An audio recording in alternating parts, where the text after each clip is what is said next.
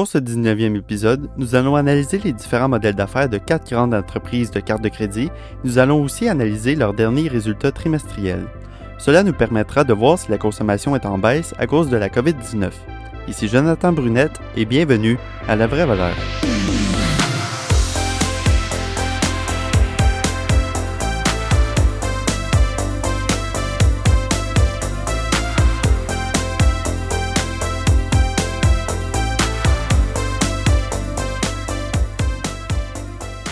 Bonjour et bienvenue à ce nouvel épisode de La Vraie Valeur. Comme vous savez peut-être, cette semaine, plusieurs entreprises ont annoncé euh, leurs résultats trimestriels. Et aujourd'hui, j'aimerais me concentrer sur les entreprises euh, qui offrent des cartes de crédit. Donc, on va parler de Visa, Mastercard, Capital One et American Express. Ça peut être très intéressant d'analyser des compagnies comme ça afin de voir la consommation des consommateurs. Donc aujourd'hui, on va essayer de voir si les consommateurs ont moins euh, dépensé durant le troisième trimestre. Commençons donc par euh, tout d'abord comprendre les modèles d'affaires de ces entreprises-là. Euh, on peut les diviser euh, en deux, soit Visa et Mastercard d'un côté et American Express et Capital One de l'autre. je les divise en deux parce que Visa et Mastercard ont pratiquement le même modèle d'affaires et je vous invite à aller lire mes cinq articles que j'ai écrits sur Mastercard. C'est des articles qui vont en profondeur sur cette entreprise-là. Mais en gros, Visa et Mastercard forment un duopole, donc ils créent ensemble un environnement stable, sans trop de compétition. Les deux ont intérêt à ce que l'autre soit euh, présent dans ce duopole, afin d'éviter des lois antitrust pour euh, éviter des situations monopolistiques. Donc si par exemple Visa était le seul, euh, il serait en situation de monopole, il y aurait des lois contre cette compagnie-là pour pas justement qu'il y ait un monopole. Donc puisque ici Visa et Mastercard sont deux sur le marché, ils font pas face à ces lois-là. Donc pourquoi je les mets dans le même bateau? En fait, Visa et Mastercard, ça va être des agents de liaison. Donc, c'est vraiment une plateforme euh, qui vont relier les banques du des marchands à la banque des consommateurs. C'est-à-dire que, par exemple, un consommateur va acheter euh, au dépanneur un café et il va utiliser sa carte pour payer. Euh, puis là, le but, c'est de prendre l'argent du compte du consommateur et l'envoyer au compte du marchand. Donc, euh, les deux compagnies vont prendre un petit frais sur cette transaction-là, puis ils vont transférer l'argent d'une banque à l'autre. Ainsi, on a un modèle qui se base sur euh, quatre points, qui est le, consommateur, la banque du consommateur, le marchand et la banque du marchand. Et qu'est-ce qui est bien avec ces modèles d'affaires-là, c'est euh, que la marge opérationnelle, elle va grossir constamment et elle n'est pas soumise à une limite physique. Donc ça, on peut retrouver chez plusieurs autres compagnies que j'ai abordées précédemment au podcast, comme Spotify, Netflix, Facebook. Et ça va pas leur coûter plus cher pour grossir. Donc, avec par exemple Mastercard, quand vous utilisez votre carte, ça leur coûte pas plus cher. Au contraire, ça leur apporte des frais de transaction. Euh, bien sûr, il peut y avoir certains coûts de base comme le, personnel qui doit grossir quand il y a plus de, transactions, quand il y a plus de personnes qui utilisent les cartes, mais ça représente des coûts minimes comparés à l'ouverture de nouvelles installations euh, que plusieurs entreprises ont besoin, comme euh, Walmart, s'ils veulent grossir, ils doivent ouvrir de nouveaux magasins. ça, ça représente des gros coûts. Par contre, Visa ou Mastercard qui veut grossir a simplement besoin de rendre euh, disponibles ses services dans un nouveau pays, par exemple, puis d'encourager les marchands à utiliser euh, les machines pour, qui acceptent ces cartes-là.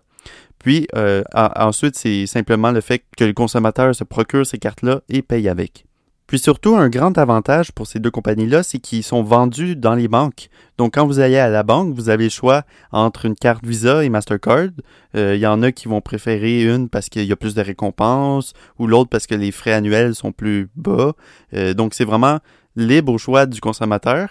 Et un autre avantage, c'est qu'une fois que vous avez choisi cette carte-là, ben vous n'aurez pas vraiment intérêt à changer pour une autre. Souvent même, il y en a qui vont avoir les deux, une de Visa, une de Mastercard.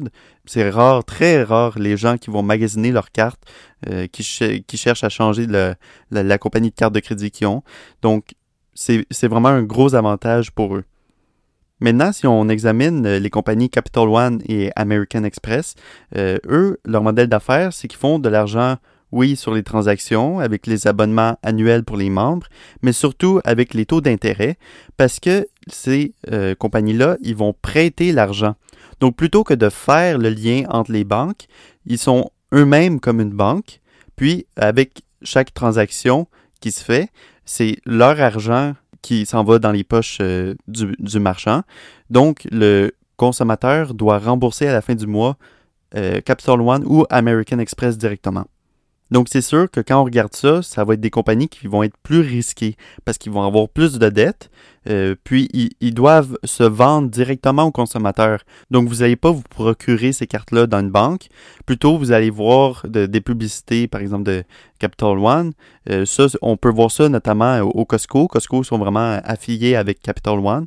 Puis c'est vraiment là que le consommateur va choisir d'avoir une carte Capital One. Mais sinon, on ne va pas en entendre parler dans les banques.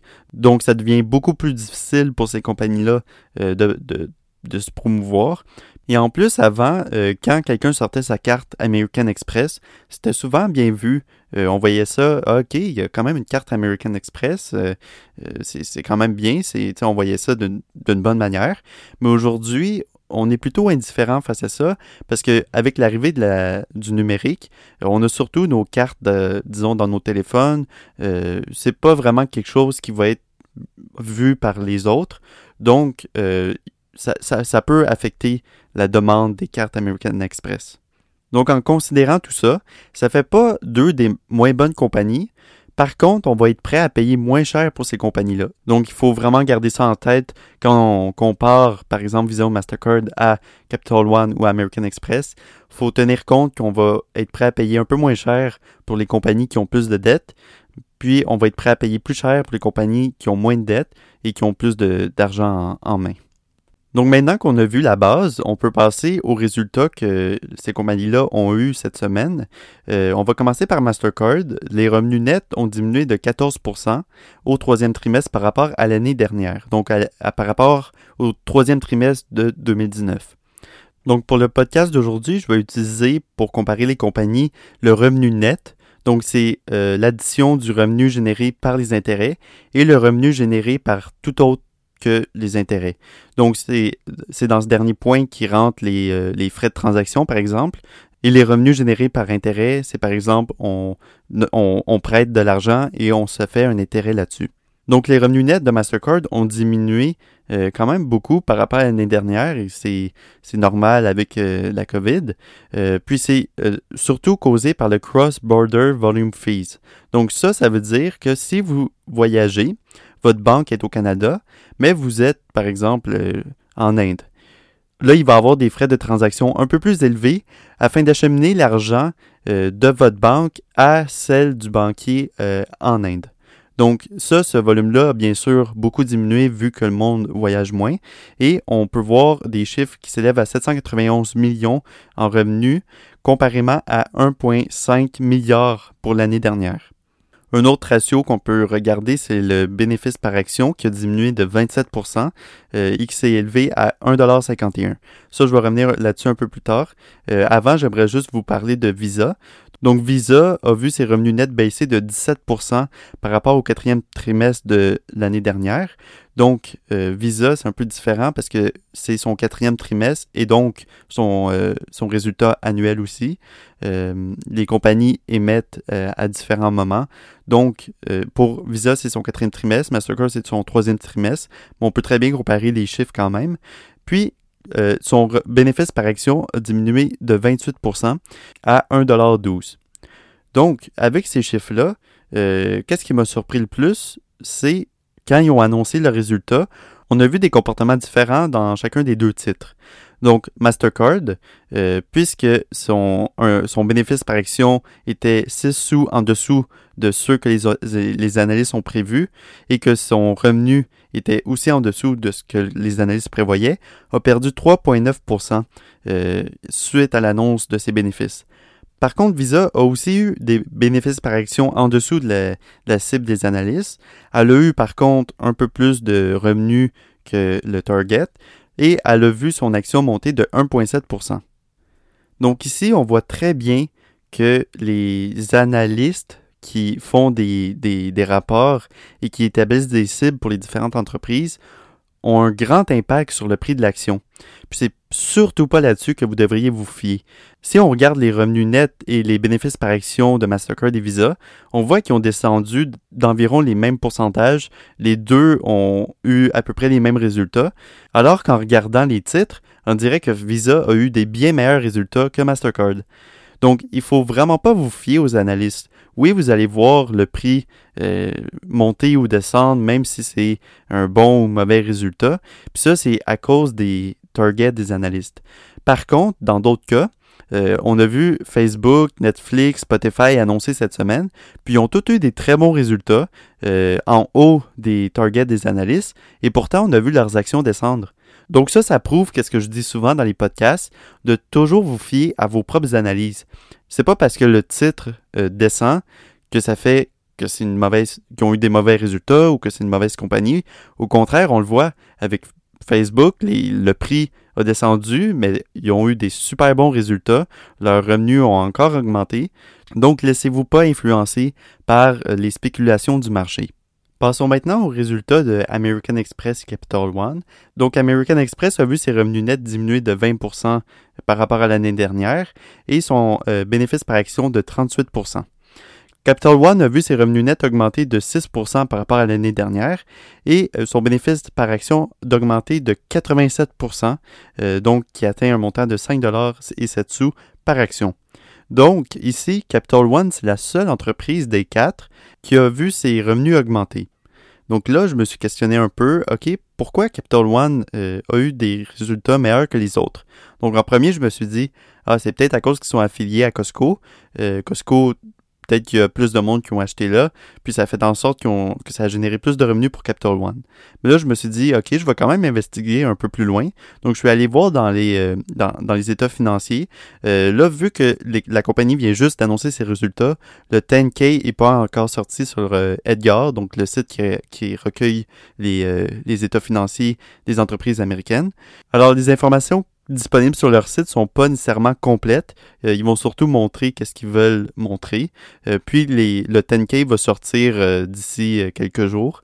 Donc j'ai commencé par regarder le Financial Supplement qui se retrouve sur leur site dans la section Investor Relations. Donc, pour le Q3 de 2020, il y a plusieurs informations, mais qui sont pas nécessairement complètes. en premier, je suis allé voir le revenu net total qui a augmenté de 6 on peut voir que les revenus qui ont généré par les intérêts ont diminué de 3% euh, Donc là, je me suis demandé, OK, est-ce que ça veut dire que les consommateurs ont moins acheté? Alors, je suis allé un peu plus loin à la page 6, euh, sous la section Actifs. Puis, euh, on, on, peut voir à la ligne Total Loans Held for Investment. Je m'excuse, c'est en anglais, mais pour ces compagnies-là américaines, pas mal tout est en anglais. Mais ça, ça démontre euh, le montant qu'ils ont prêté euh, aux consommateurs ou à ceux qui achètent avec euh, la carte. Et ce montant-là a diminué de 1 milliard par rapport à 2019 et il a baissé beaucoup par rapport au dernier trimestre. Alors, ça veut tout simplement dire que les consommateurs remboursent plus rapidement leurs dettes. C'est pas nécessairement qu'ils achètent moins, c'est simplement qu'ils vont rembourser plus rapidement à la fin du mois. puis ça, ça fait en sorte que ça va affecter les résultats de Capital One vu qu'il génère moins d'intérêt là-dessus. Ensuite, j'ai regardé le, revenu généré par euh, tout ce qui est autre que les intérêts et ça, ça a augmenté de 49% donc là, j'ai trouvé ça très bizarre. Euh, je me suis demandé, est-ce que ça veut dire qu'il y a eu plus de transactions? Parce que vu qu'ils se font un frais euh, sur chaque transaction, peut-être que le nombre de transactions a tellement augmenté que ça leur ça leur a boosté les revenus dans cette section-là de 49%. Donc, je suis allé à la page 4 dans le Statement of Income, puis dans la section euh, revenus euh, qui est autre que des intérêts, on peut voir que les euh, interchange fees a diminué de 2% par rapport à l'année passée. Donc ça, ça veut dire que le montant généré pour toutes les transactions a diminué de 2% par rapport à l'année passée. Donc ça ne veut pas dire qu'il y a plus de transactions. On peut voir dans la même section qu'il y a une ligne qui s'appelle Other, donc autre. Euh, puis ce montant-là, qui était à 144 millions euh, au troisième trimestre de l'année passée, est maintenant à 706 millions pour cette année. Puis là, je me suis demandé, mais ça veut dire quoi autre? Pourquoi il y a une ligne autre avec 706 millions euh, qui n'est pas expliquée? J'ai cherché dans le document, mais j'ai rien trouvé. Puis vu que c'est pas encore le 10K officiel, euh, ils vont pas mettre nécessairement ces informations-là. Fait que là, je suis allé voir dans le press release. Donc, sur, euh, si on retourne sur leur site, vous allez voir press release. Puis ça, ça explique dans le fond les résultats qu'ils ont eu. En regardant la page 1, le deuxième tableau, il y a 797 millions en revenus non récurrents. Donc ça, ça peut être une manière de booster ses revenus, de dire ah j'ai fait euh, ce montant-là là-dessus, mais c'est pas récurrent, c'est juste pour, euh, tu sais, ça, ça, peut être facile à aller chercher comme montant. Puis en retirant ce montant-là des revenus nets que Capital One a généré pour ce trimestre, ça nous donne une baisse de 6% par rapport à l'année dernière. Il faut vraiment faire attention en analysant les compagnies. C'est pas parce que Capital One a eu une hausse de 6% que c'est vrai faut toujours analyser un peu plus loin, se demander, OK, pourquoi il a fait 6% alors que les autres ont, vu tout leur revenu net diminuer? Il euh, faut, faut faire, porter attention aux détails. Puis là, sachant que Capital One n'a euh, pas divulgué l'information de la catégorie autre et qui ont ajouté des montants non récurrents euh, un peu un peu bizarre, je trouve ben, ça fait en sorte que je vais, je, vais faire encore plus attention en analysant cette compagnie-là parce que peut-être qu'elle essaye de, cacher des choses ou d'essayer de démontrer des meilleurs revenus afin que son titre augmente en bourse. Donc, c'est des choses à faire attention. Donc, si on revient à notre question de départ où on se demandait si les consommateurs ont moins dépensé durant ce trimestre, euh, après avoir analysé les différentes compagnies, euh, oui, bien sûr, si on regarde sur un an la consommation a diminué. Mais si on regarde par rapport au dernier trimestre, euh, ça n'a pas vraiment diminué. C'est surtout les revenus générés pour les transactions en dehors du pays qui sont affectés. Donc, vu que le monde voyage moins, ils vont moins dépenser ailleurs. Et euh, ces, coûts de transaction-là qui pourraient générer un revenu pour les entreprises euh, sont, sont moins présents. Alors, c'est ça qui conclut l'épisode d'aujourd'hui. J'espère que vous aurez retenu d'aller un peu plus en profondeur que les chiffres que les entreprises démontrent, parce que des fois, c'est pas toujours exact, et que vous devriez jamais vous fier aux analystes, aux, euh, targets des analystes. Toujours vous fier à vos propres cibles, à vos, à vos propres chiffres, euh, puis de ne pas vous laisser influencer par les spéculations du marché. Donc, un petit disclaimer, euh, je ne suis pas un expert euh, financier. Les informations partagées dans le podcast pourraient ne pas être exactes. Avant d'investir, faites toujours vos recherches et ne prenez pas pour acquis les informations dites dans cet épisode. Donc, pour toute question ou commentaire, vous pouvez écrire à info Sinon, vous pouvez partager votre question ou votre commentaire sur la communauté du podcast La Vraie Valeur sur Facebook. Le lien va être dans la description. Euh, je vous invite aussi à aller visiter la page web du podcast où il va y avoir les différentes sources et les liens pour accéder au rapport des différentes entreprises. Et sinon, je vous dis à la semaine prochaine pour un autre épisode de La Vraie Valeur.